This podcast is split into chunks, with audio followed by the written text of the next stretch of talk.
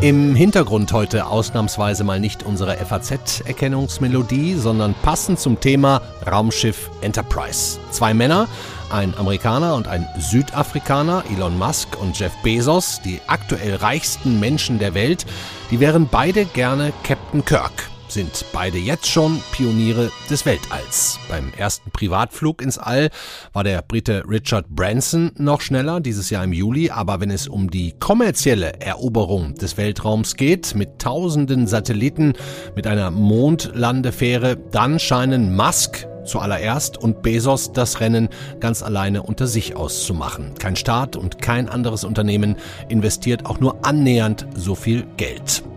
Wir sprechen heute mit unserem Amerika-Korrespondenten Roland Lindner über diese Pläne, mit Felix Huber vom Deutschen Luft- und Raumfahrtzentrum über die vielen Risiken und Nebenwirkungen von tausenden Satelliten im Orbit und fragen den Bitkom-Geschäftsführer Bernhard Rohleder, ob das Internet über Satellit eine echte Alternative werden kann. Herzlich willkommen beim FAZ-Podcast für Deutschland. Heute ist Freitag, der 5. November. Ich bin Andreas Krobock. Schön, dass Sie dabei sind.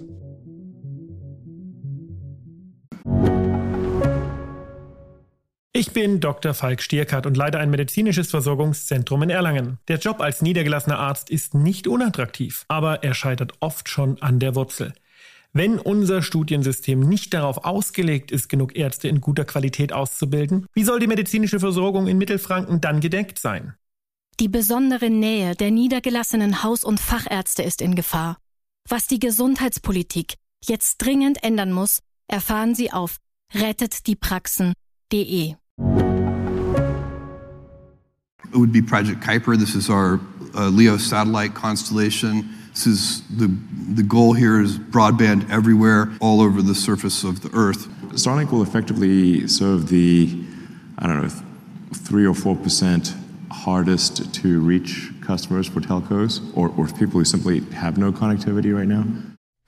Da haben Sie beide gehört. Zuerst Jeff Bezos, dann Elon Musk. Sie reden über ihre Internet-Satellitenprojekte Kuiper und Starlink. Ziel ist, in nicht erschlossenen Regionen, in einsamen Wüsten oder mitten auf dem Ozean gutes und schnelles Internet anbieten zu können.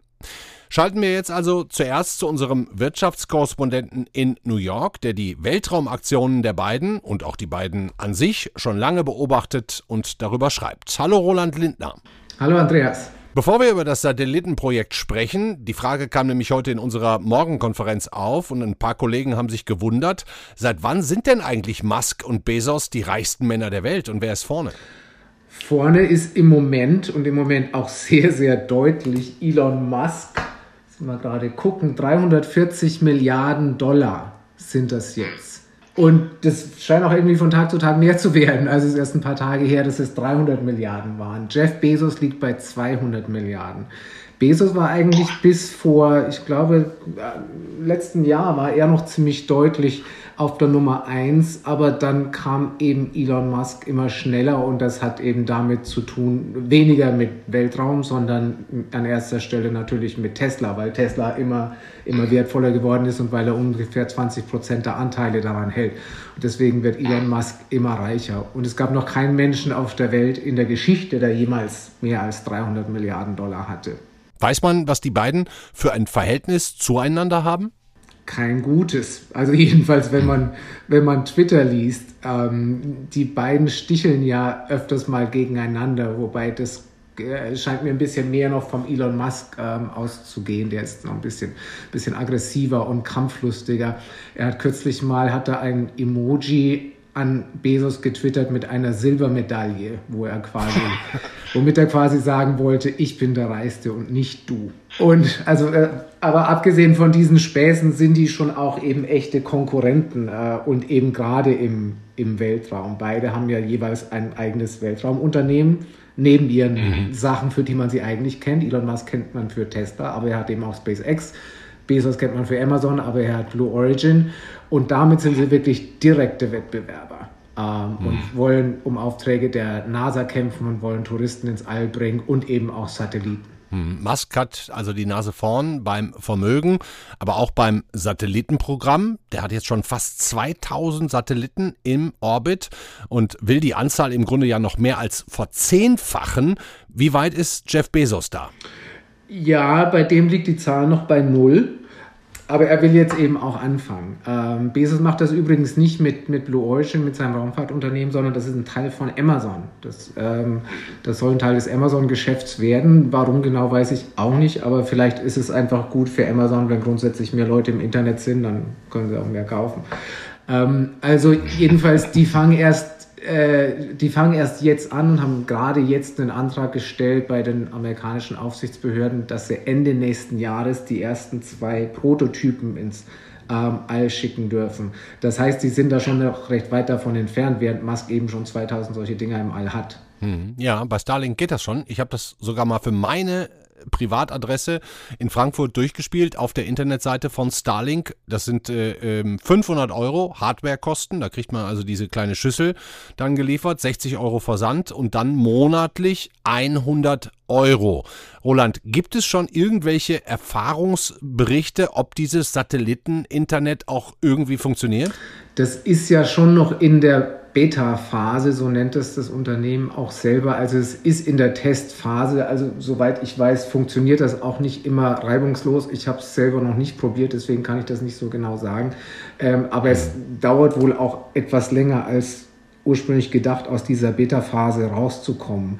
Also insofern würde ich mich mal noch nicht darauf verlassen, dass das heute schon äh, die allerzuverlässigste Art der Internetverbindung ist. Hm. Hast du schon mal versucht zu verstehen, wie das überhaupt technisch funktioniert mit den Satelliten? Du musst jetzt nicht darauf antworten. Wir haben als nächstes einen Raumfahrtexperten im Interview. Äh, gut so, ja. Also nein, ich weiß es ehrlich gesagt nicht wirklich. Aber was es eben verspricht, ist, dass äh, also nicht nur, dass es auch in entlegene Winkel der, der Welt kommen soll, sondern dass es eben auch schneller sein soll als, als das gewöhnliche Internet. Und äh, ob es das dann eben hält, muss, muss man sehen. Diese Satelliten sind, ähm, äh, also diese 2000, die jetzt im All sind, die sind wohl so 250 Kilo schwer, die da alle so rumschwirren und sind so groß wie ein Tisch jeweils. Ähm, also, also jetzt gar nicht, gar nicht so klein ob dieses ganze System tatsächlich auch eine Alternative für ländliche Regionen, auch in Deutschland ist. Ich meine, Digitalwüste Deutschland, wissen wir ja alle. Das bespreche ich später mit dem Bitkom-Geschäftsführer. Roland, Frage an dich. Steckt denn hinter diesem Projekt mehr Eroberungswille, mehr Geld ist eigentlich egal, Verhalten oder tatsächlich auch ein nachvollziehbarer Plan, perspektivisch Geld zu verdienen?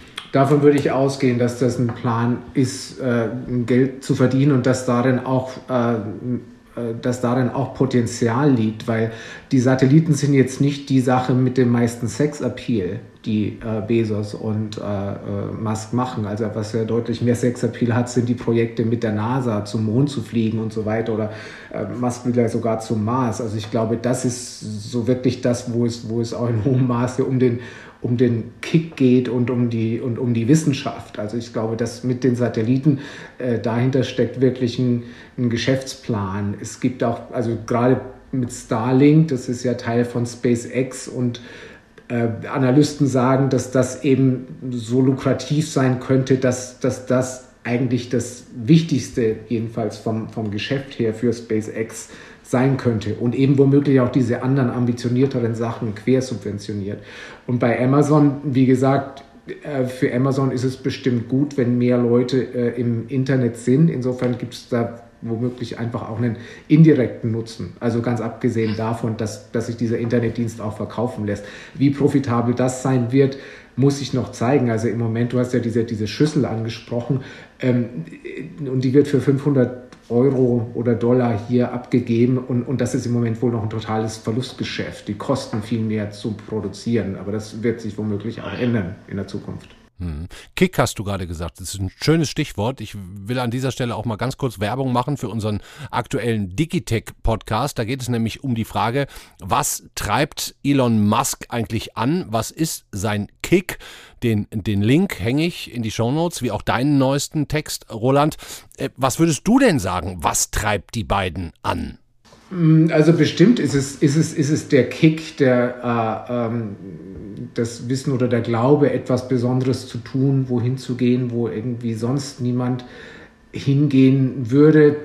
Die beiden, Bezos und Musk, haben mehr Geld, als sie jemals ausgeben können. Also insofern ähm, muss man sich vielleicht dann Sachen überlegen, die jetzt rein übers Materielle hinausgehen. Für Bezos war es ja auch sehr wichtig, dass er, ähm, dass er selber ins All geflogen ist ähm, in, in diesem Jahr. Und es scheint ihn auch ein bisschen gewurmt zu haben, dass er da ein paar Wochen später dran war als Richard Branson.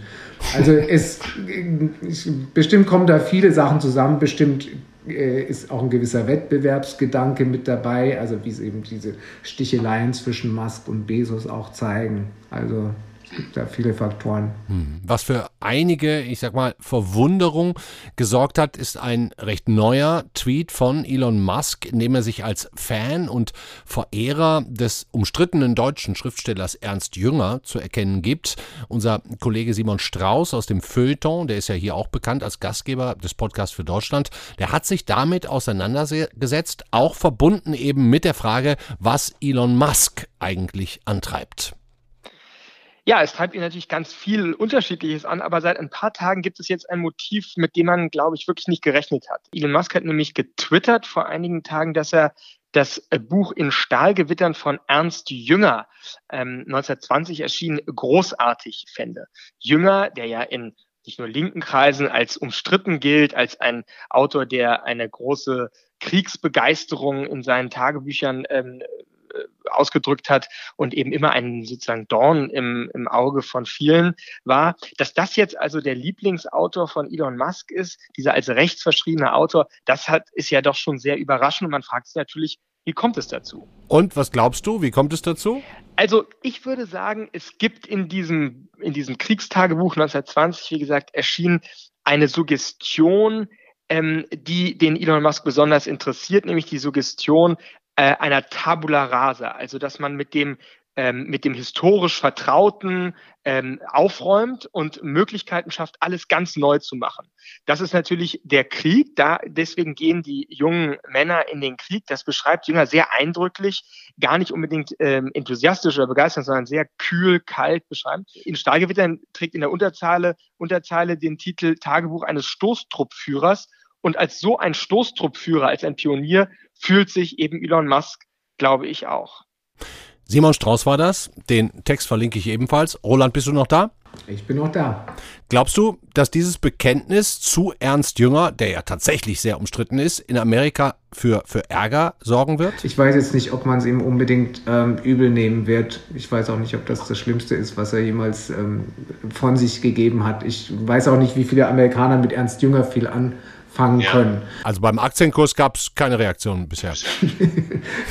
Nein, wenn, dann war sie positiv. Letzte Frage, Roland. Wer wird dieses Rennen im Weltall gewinnen, wenn du dich festlegen müsstest? Du meinst mit Satelliten? Mhm. Da liegt Elon Musk so weit vorne, ich kann mir kaum vorstellen, dass, dass, dass das äh, aufholbar ist für Jeff Bezos. Ich weiß auch nicht, ob das wirklich seine allerhöchste Priorität ist, da die Nummer eins zu sein. Ich glaube, diese anderen Projekte im Weltraum mit Blue Origin zum Mond und so weiter, ich, ich glaube, das ist ihm eher noch wichtiger, dass er, dass er, dass er da aufholt. Erstmal, auch da liegt er ja hinter SpaceX und Elon Musk. Mhm. Dankeschön, Roland Linter. Beste Grüße nach New York. Danke dir, Andreas. Wenn man den Plänen Glauben schenkt, und ehrlicherweise gibt es wenig Gründe, das nicht zu tun, außer die Staatengemeinschaft ändert die Gesetze für die Nutzung des Weltraums, dann werden wir in einigen Jahren Zehntausende Satelliten in der Umlaufbahn haben. Aber mal ganz abgesehen davon, wer von beiden diesen Wettstreit gewinnt, stellen sich ja ziemlich viele Fragen, nicht nur was die Chancen angeht, sondern auch die Risiken. Beantworten kann uns das alles oder einiges davon der Direktor Raumflug und Astronautentraining des DLR, des Deutschen Zentrums für Luft- und Raumfahrt und auch Weltraumprofessor, ich sage das jetzt einfach mal so, an der Bundeswehr-Uni in Neubiberg. Hallo Felix Huber. Guten Tag. Herr Huber, können wir vielleicht mal erstmal so eine Art Mini-Grundlagenseminar bei Ihnen belegen? Weltraum für Dummies? Naja, sagen wir mal so, also die Satelliten bewegen sich in ganz bestimmten Orbits, um eben auch bestimmte Eigenschaften zu haben. Sie kennen sicher die geostationären Satelliten, die eben scheinbar über einem Punkt stehen, weil sie eben gleich schnell umlaufen, wie die Erde sich dreht. Das ist gut für Fernsehen, aber wir sind sehr weit weg.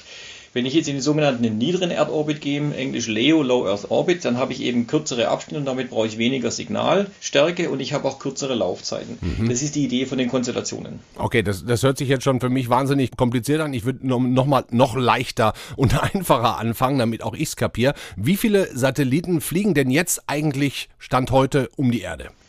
Ja, es sind, wenn man mal die Konstellationen weglässt, etwa 6000 äh, Satelliten, davon die Hälfte etwa noch aktiv. Mhm. Und da sollen jetzt nochmal so 30.000, 40.000 dazukommen.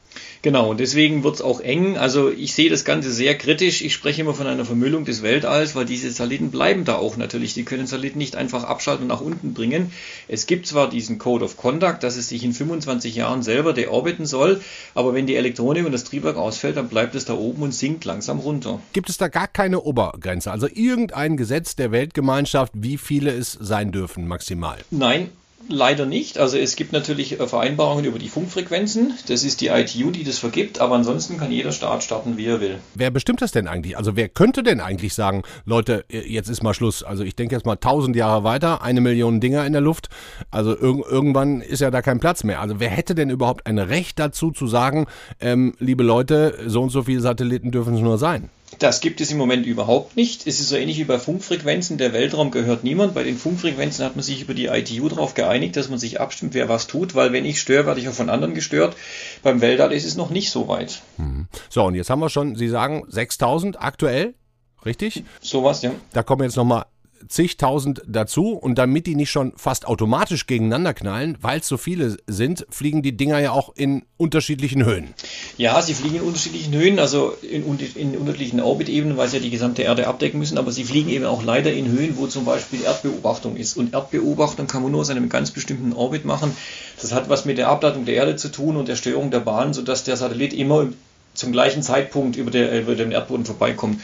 Und Erdbeobachtungen kann man nur dort machen. Jetzt sind genau dort auch diese Telekommunikationssatelliten, die dann irgendwann, wenn sie ausgefallen sind, langsam nach unten sinken. Und es ist nur eine Frage der Zeit, bis es eine Kollision kommt. Dann habe ich dort Trümmerstücke und dann werde ich diesen Orbit unbrauchbar machen.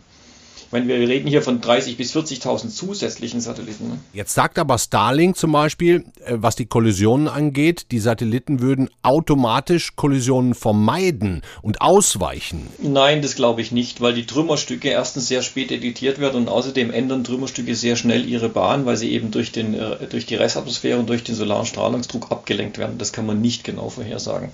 Also wir kriegen typischerweise alle zwei Wochen eine kritische Annäherung von Objekten für unsere wenigen Satelliten und wo wir ein Ausweichmanöver zu machen. Und manchmal ist es so, wenn Sie jetzt dem einen Trümmerstück ausweichen, dann treffen Sie ein anderes. Mhm.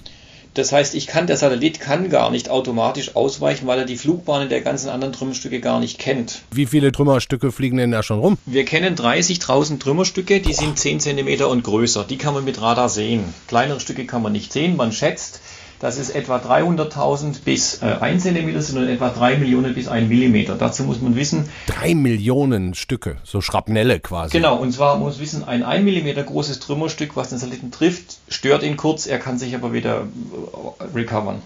Ein 1 cm großes Trümmerstück zerstört oder setzt ihn Schachmatt, das heißt, er funktioniert anschließend nicht mehr. Ein 10 cm großes Trümmerstück bringt ihn zum Platzen und erzeugt lauter neue Trümmerstücke. Mhm. Wahnsinn. Und, und Sie, alles unter ja. 10 cm kann man gar nicht orten. Hm. Und jetzt haben Sie gesagt, Sie haben selber Satelliten, die Sie, die Sie steuern. Ähm, ähm, wie weichen Sie denn dann da aus? Geht es dann einfach mal 10 ja. Meter höher? Oder äh, muss man sich vorstellen, dass da einer wie ja. im Computerspiel sitzt und mit dem Joystick dann links, rechts so runter? Schön wär's, also wir kriegen die Bahndaten geschickt, also wir rechnen aus, wo ein Trümmerstück ist und dann probieren wir über ein, eine leichte Bahnänderung, sprich die Triebwerke werden aktiviert, die Bahnen so weit auseinanderzuziehen, dass sie eben nicht mehr gleichzeitig am gleichen Ort sind. Dazu müssen wir aber gleichzeitig alle anderen Trümmerstücke auch überprüfen, weil es kann ja sein, dass die neue Bahn dann mit einem anderen Trümmerstück kollidiert. Hört sich irre kompliziert an. Das ist auch, das braucht etwa einen halben Tag, diese Berechnung. Und manchmal ist es so, Sie finden keine Lösung, wie Sie dann noch rechtzeitig die Bahn enden können, dass Sie nicht die, die Wahrscheinlichkeit einer anderen Kollision erhöhen. Das heißt, wir fliegen einfach weiter und hoffen, dass es nicht trifft. Typischerweise kriegen, haben wir alle zwei Wochen eine kritische Annäherung, wo wir genauer hinschauen müssen. Hm, jetzt haben Sie gerade gesagt, die sinken alle sowieso peu à peu immer weiter ab. Wie weit sinken die denn ab? Die fliegen ja nicht irgendwann dann in tausend Jahren in zehn Meter Höhe über unsere Köpfe, sondern nee, irgendwann treten die genau. in die also, Erdatmosphäre ein? Genau, ungefähr, wenn Sie 100 Kilometer Höhe erreicht haben, ist die Restatmosphärenreibung so groß, dass sie dann, dann beim nächsten Orbit weg ist. Also dann verglühen die einfach. Die verglühen dann. So wie wenn, wenn jetzt der Progresstransporter von der Raumstation zurückkommt, der wird halt kontrolliert eingeschickt. Aber so in 400 Kilometer Höhe ist die Lebensdauer vielleicht 5 bis 10 Jahre. In 1000 Kilometer Höhe schon deutlich höher. Deswegen brauchen die irgendein Triebwerk, was sie nach unten bringt, so weit, dass es eben in 25 Jahren vorbei ist. Mhm. Aber die Atmosphäre hört ja nicht schlagartig auf. Sie haben immer noch ein bisschen Restatmosphäre und die sinken langsam ab.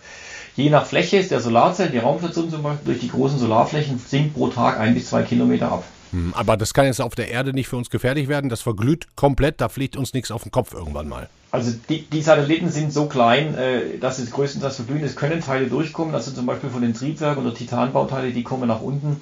Aber äh, bisher hat noch niemand getroffen. Es kommen pro Jahr etwa 400 Tonnen Satellitenteile nach Boah, unten. Das ist schon viel. Es fallen, ne? ja, ja aber, aber Achtung, es fallen pro Jahr 20.000 Tonnen Meteoriten auf die Erde. Aha. Und die sind aber alle wahrscheinlich so wahnsinnig klein wie Sandkörner, dass man es dann gar nicht. Ja, es gibt auch größere, aber ein Meteoriten, dass man von Meteoriten getroffen hat, ein Film ist äußerst selten. Wie gesagt, 20.000 Tonnen Meteoriten und 400 Satelliten ist nicht so viel. Natürlich können Teile durchkommen, der Größe halt verglüht. Das Problem ist aber einfach, wenn Sie die Trümmerstücke erzeugen, dann können Sie nicht mehr fliegen in diesen Orbits. Wenn da jetzt noch 10, 20, 30.000 Satelliten dazukommen, da wird ja auch irgendwann immer mehr Weltraumschrott durch die Gegend fliegen. Was machen ja. wir denn mit dem ganzen kaputten Zeug? Können wir das wieder runterholen? So. Gibt es Pläne für so eine Art Weltraummüllabfuhr? Das ist genau das Problem. Sie müssten im Prinzip die Satelliten einfangen, bevor sie zu Trümmern werden. Weil wenn Sie Trümmerstücke erzeugt haben, ist es vorbei. Aber Sie können Satelliten nicht einfach so einfangen. Sie müssen hinfliegen, Sie müssen quasi in den gleichen Orbit fliegen, Sie müssen in der gleichen Inklination, Sie müssen nicht rantasten und den Satelliten dann greifen. Jetzt müssen Sie den nach unten bringen. Jetzt haben Sie die Möglichkeit, okay, Sie bremsen ab, dann verglühen beide. Oder sie, sie bauen an den, an den Satelliten irgendein Hilfstriebwerk an, was sie dann zünden, das den nach unten bringt. Und so haben sie im Prinzip große Triebwerke dabei und fliegen von Satellit zu Satellit. Das ist aber sehr aufwendig, weil es kostet sehr viel Sprit. Sie müssen ständig die Orbitebenen wechseln. Das kostet einfach so viel Energie, dass sie die nicht haben. Es gibt in der Tat noch kein Konzept, wie man das macht. Aber müssten dann nicht eigentlich die Betreiber selber für sorgen? Eigentlich schon. Könnte nicht Bezos oder Musk jetzt mal so eine Art Weltraumstaubsauger erfinden auch? Eigentlich schon, müssten sie es, aber sie machen es nicht, weil der Druck ist nicht da und es kostet natürlich sehr viel Geld. Und die sagen, ja, unsere Satelliten schalten sich ja automatisch ab. Mal schauen, was in 25 Jahren ist. Vergleichen Sie es mit einem, mit dem Automobilhersteller, der sagt, ja, wenn mein Auto auf der Autobahn liegen bleibt, kein Problem, in 25 Jahren ist es ja von selber weggerostet, ich räume es nicht weg. Das wäre auf der Erde untragbar. Und genau das macht man im All. Hm. Ich habe auch gelesen, dass sich Astronomen bitter beklagen, ne? dass die Menge an Satelliten ja. die Sicht auf weit ja. entfernte Sterne einfach schon verdeckt, sowohl rein physisch als Körper als auch durch das, durch das Licht. Äh, ist es auch ein ernsthaftes Problem für die Forschung? Ja, also ich meine, Sie haben ständig irgendwelche Satelliten, die durchfliegen, Sie haben Lichtspuren drin und natürlich, wenn Sie jetzt eine, eine, äh, einen schwachen Stern beobachten wollen und es kommt eine helle Lichtspur durch, dann ist, es, das, ist das Bild komplett überbelichtet. Ganz klar. Hm. Also es ist jetzt einfach mal alles so, weil es keine gesetzlichen Einschränkungen gibt und die Supermilliardäre Milliardäre machen können, was sie wollen. So ist es, genau. Kann man so vorstellen, jetzt wenn ich den einen Strand vermüllt habe, ziehe ich halt zum nächsten weiter. Ne? Eine Vermüllung des Weltalls auf, auf, den, auf Kosten der Allgemeinheit zum Nutzen weniger.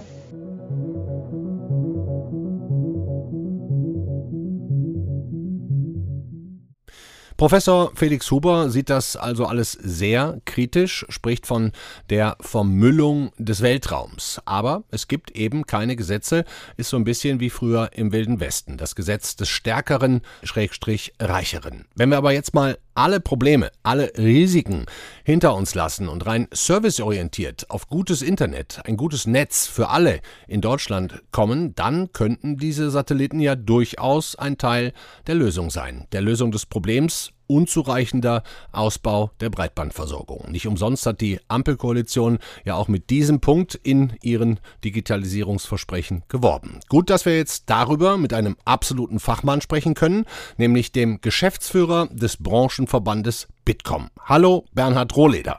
Hallo, Herr Krobock. Lassen Sie uns doch zuerst mal kurz den Status quo hier in Deutschland klären. Stimmt es, dass Stand heute nur 5% aller Breitbandanschlüsse die beste Technologie nutzen, Glasfaser?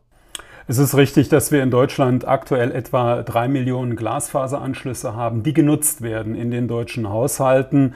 Dazu muss man wissen, dass ähm, etwa Faktor 10 äh, mehr Glasfaseranschlüsse verfügbar sein könnten, mhm. äh, wenn denn die Nutzung auch da wäre. Also diese sogenannte Take-up-Rate, dass äh, verfügbare Bandbreite gar nicht in Anspruch genommen wird, weil man mit äh, dem Altanschluss meint, zurechtzukommen. Das ist eine der großen Herausforderungen. Also nicht nur Infrastruktur auszurollen, sondern sie auch äh, so attraktiv zu machen von den Leistungspaketen, von den ähm, Preisen her, dass sie auch tatsächlich dann in Anspruch genommen wird. Das heißt, vielen ist es einfach schlicht zu teuer, um es zu nutzen. Ja, manchen ist es zu teuer und äh, ich sag mal, jemand, der also nicht mit einem äh, Vier-Personen-Haushalt äh, unterwegs ist äh, und alle streamen gleichzeitig äh, ultra hoch aufgelöst, äh, der kommt dann mit 50 Megabit pro Sekunde auch sehr, sehr gut zurecht und braucht dann im Endeffekt auch nicht mehr. Aber dort, wo sie größere Haushalte haben, wo sie sich einen Anschluss teilen, vielleicht auch in der WG oder wo sie besondere berufliche Anforderungen haben, dort macht Glasfaser dann absolut Sinn. Und es gibt gibt noch ein weiteres starkes Argument. Die Glasfasernetze sind weniger energieintensiv als die Kupfernetze. Es muss also weniger mhm. Energie aufgewendet werden, um Daten, Sprache, Bilder durch die Glasfasernetze zu transportieren. Und insofern sind sie auch deutlich klimafreundlicher als die Kupfernetze. Hm, hört sich gut an. Ähm, einen anderen Punkt, den haben Sie gerade schon kurz angedeutet, Infrastruktur. Wie groß sind denn nach wie vor die Lücken mit Internetversorgung in Deutschland? Haben Sie da Daten? Die äh, Internetversorgung ist in den Städten und in den suburbanen Zentren in Deutschland mittlerweile auf einem Niveau, wo wir uns äh, international nicht mehr schämen müssen, äh, sondern wo ah, wir. Ah, nicht mehr, okay, immerhin. Ja, ja also ich habe äh, urbane, ja, die Großstädte und die suburbanen Zentren äh, gemeint. Das bricht dann aber ab dort, wo es um die ländlichen Regionen geht, wo wir nur noch 80 Prozent der Haushalte in den ländlichen Regionen mit 50 äh, Megabit pro Sekunde oder mehr versorgen können in Deutschland. Und das wird auch nicht von heute auf morgen äh, jetzt äh, explosionsartig sich weiterentwickeln können, auch weil Baukapazität fehlt. Also wer Festnetzbreitband will, der ähm, muss so lange warten, bis der Bagger kommt und die Kabel verbuddelt sind. Äh, das erzeugt auch 80 Prozent aller Kosten. Also das wird noch ein bisschen dauern. Aber es gibt sehr gute Technologien äh, in der Mobilkommunikation, jetzt mit 5G, da sind wir international zum Glück mal führend, aber auch in der Satellitenkommunikation, oh ja. Äh, die dann äh, sehr gute Alternativen sein können. Glauben Sie denn, dass die neue Regierung, so es denn jetzt die Ampel wird, ähm, die Probleme, die noch da sind, wird lösen können und wir zumindest bis 2030 äh, da auf noch besserem Weg sind, gerade in den ländlichen Regionen? Ähm, die Frage, ob es der neuen Bundesregierung gelingt, hier den Ausbau zu beschleunigen, hängt ganz stark davon ab, ob sie dieses eine Ziel, das sie bereits formuliert hat, und zwar Genehmigungsverfahren zu beschleunigen und zu verschlanken, ob mhm. sie dieses Ziel wirklich erreicht. Denn äh, zahlreiche Verfahren, gerade was die Mobilkommunikation angeht, mit der wir ohne dass Gräben gegraben werden müssen, äh, in die entlegensten Winkel Deutschlands auch kommen. In diesem Bereich der Mobilkommunikation sind derzeit 1500 Genehmigungsverfahren für Mobilfunkmasten überfällig. Das heißt, sie dauern mindestens zwei Jahre. Das längste Verfahren läuft seit neun Jahren.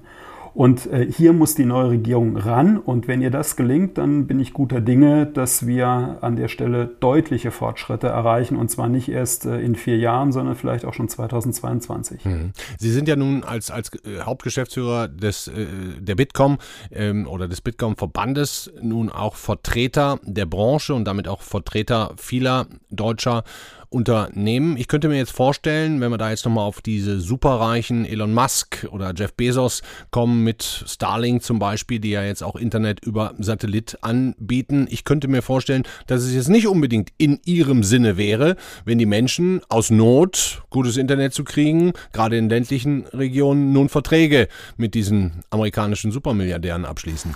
Also letztlich ist für die Entwicklung unseres Landes unabhängig, ähm, wer die Infrastruktur anbietet, wichtig ist, dass sie verfügbar gemacht wird. Und ähm, wir sind in Deutschland in einem von der Topografie her und damit auch von dem Breitbandausbau her und den Möglichkeiten und den Anforderungen an die Netze sehr viel komplizierter als zum Beispiel ein Land wie Estland, das ja oft ähm, dann vorgewiesen wird.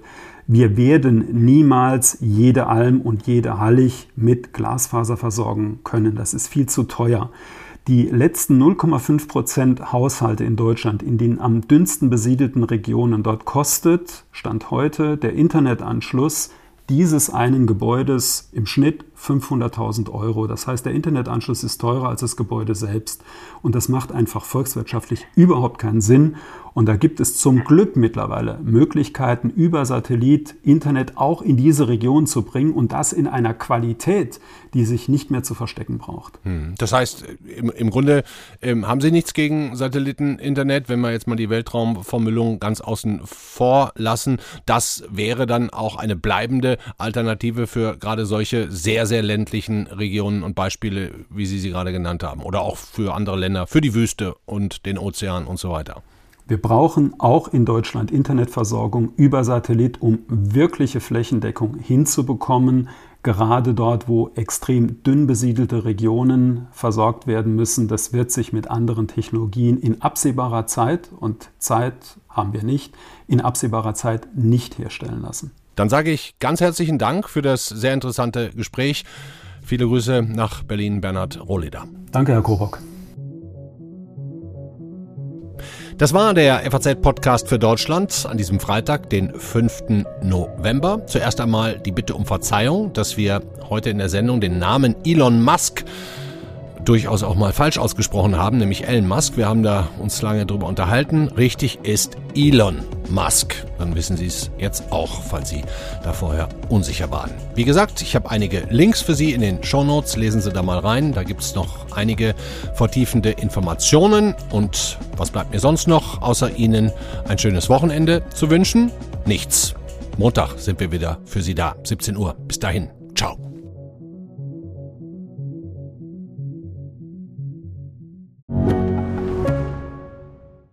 Mein Name ist Dr. Tillmann Grümenapf, niedergelassener Kinder- und Jugendarzt hier im Ennepe-Ruhr-Kreis. Die Einführung der Telematik sehe ich durchaus als Chance, aber aktuell fällt das System oft aus und es gibt viel zu wenig technischen Support. Dafür geht eine Menge Zeit drauf, in der ich die Kinder nicht genügend betreuen kann. Das muss sich ändern. Die besondere Nähe der niedergelassenen Haus- und Fachärzte ist in Gefahr. Was die Gesundheitspolitik jetzt dringend ändern muss, erfahren Sie auf rettetdiepraxen.de.